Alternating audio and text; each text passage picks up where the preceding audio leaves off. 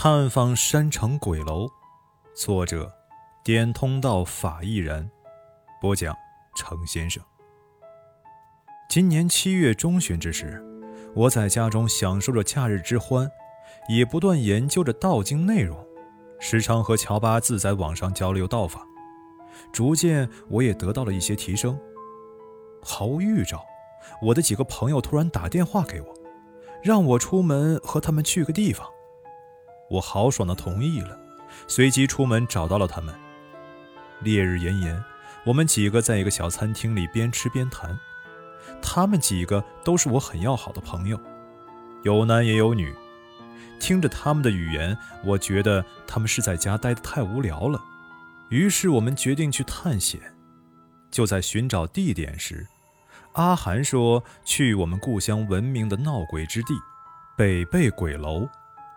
我本不想去的，但是一行人很快就同意了，我也不能推辞吧，不然就不仗义了。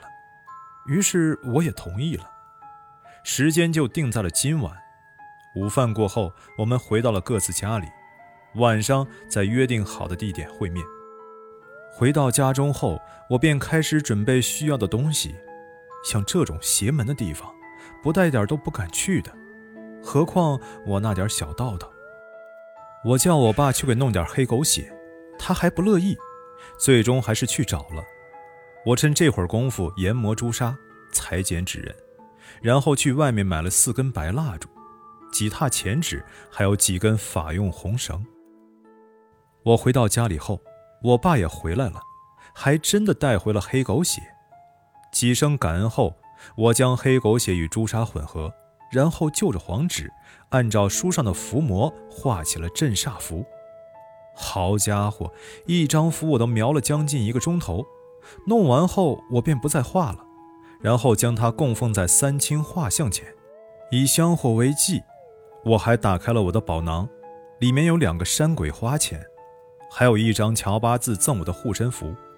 将它们都装进背包后，我便在正堂摆了一个八卦镜。将日光反射到符上面，以加快符的完成。天临近黑夜，我取下符纸，装进背包后，跟父母道别了，便赶去了约定的地点。没一会儿，大家都到齐了，他们还一脸疑惑，问我带了什么东西，还装了个背包来。我只说是基本用品。接着，我们便往目的地前进，一路上都是各种小路摊儿。小吃的香气笼罩，车水马龙，人满为患。很快，我们来到了鬼楼附近，这里人少得可怜，路灯只有那么几个，灯光微弱。前面不远处有几个旧的居民楼，只有那么几户人家亮着灯，周围杂草丛生。我们沿着小路穿过居民楼，来到了一片漆黑的乱石之地，周围的楼房都黑压压的。给人一种强烈的压抑感。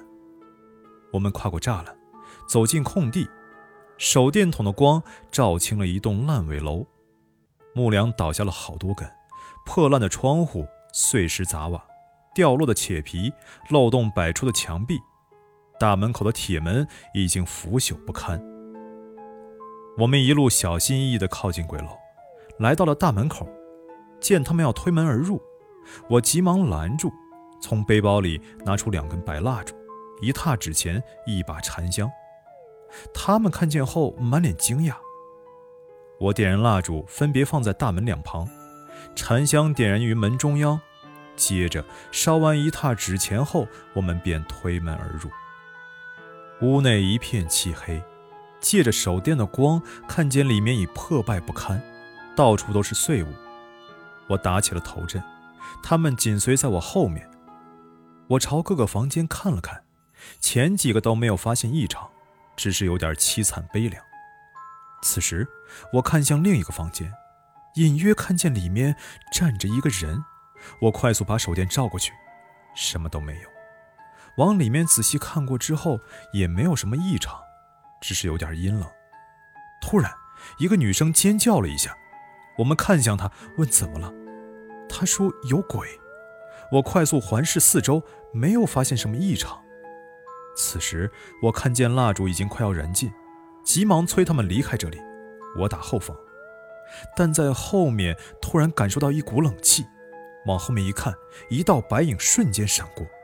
我拿出山鬼花钱，紧握手心。他们跑到楼外后，我急忙回到门口，心里也是发慌，毕竟我还没有斗过鬼。我默念天地静心咒，他们都还一脸懵逼的状态。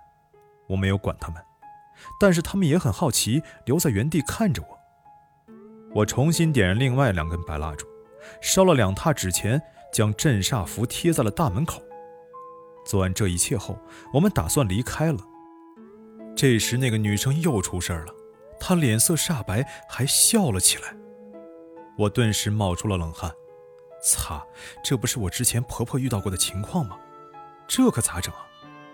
看着他们一脸的惊恐，我觉得我不能放弃，于是我只能死马当活马医了。我们离开这个是非之地，来到了一个有光亮但人少的地方。他们一路看护着他，我则环视四周，手中的山鬼花钱被紧紧握着。来到一处隐秘的地方，他们帮我放哨。我见他已经失去理智，开始咬手指了。我急忙用手挡住，结果被他咬了。弄得我很痛，我叫他们按住他，然后用小刀在他中指上划了一个小口子，用血点于他的人中、额头、掌心，然后用红绳围成圆形，将他的生辰八字用浮墨就着手指在纸人上写好，放于圆心，插上三炷香，一沓纸钱烧过，我将护身符夹在他的胸口处，很快，纸人燃了起来。我催促着，并快速离开了这里。回去后，我们都做了一个怪梦：一个满脸是血的白衣女人抱着一个男人的尸体，对着我们露出诡异的笑容。接着，我们全都生了病，我还好些，就是感冒咳嗽。那个女生最惨了，直接住院了。后来，我被鬼缠身，险些丢掉小命。还是乔八字帮我解决的，所以，如果你没有足够的把握，千万不要去那些地方，因为你根本不知道他的底细，搞不好连命都丢了。所以，量力而为才是明智的选择。